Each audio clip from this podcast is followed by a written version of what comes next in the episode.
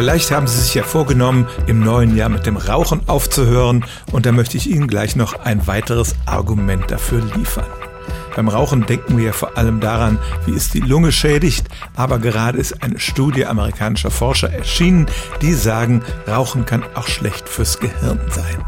Unser aller Hirn schrumpft mit dem Alter. Das gilt als ein Grund für die ganz normale Altersvergesslichkeit, wird aber auch mit Demenz und Alzheimer in Verbindung gebracht. Wie gesagt, das ist ein ganz normaler Alterungsprozess, aber als die Forscher Hirne von Rauchern und Nichtrauchern untersuchten, stellten sie fest, dass dieser Prozess bei Rauchern schneller abläuft. Also eine regelrechte vorzeitige Gehirnalterung, die da stattfindet. Sie konnten sogar nachweisen, dass das von der Dosis abhängt, also bei starken Rauchern schrumpfte das Hirn mehr als bei schwachen. Die schlechte Nachricht, dieser Prozess ist nicht umkehrbar. Anders als die Lunge, die sich wieder erholen kann, wächst das Hirn nicht wieder, sondern bleibt allenfalls so, wie es ist.